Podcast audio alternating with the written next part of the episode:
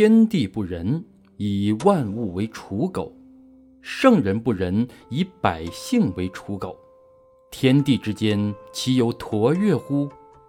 虚而不鼓，动而欲出，多言数穷，不如守中。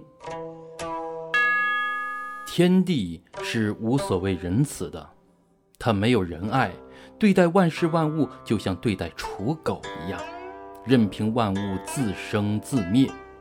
圣人也是没有仁爱的，也同样像刍狗那样对待百姓，任凭人们自作自息。天地之间岂不像一个风箱一样吗？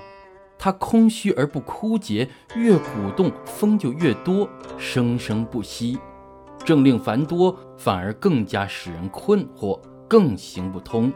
不如保持虚静。Thank you.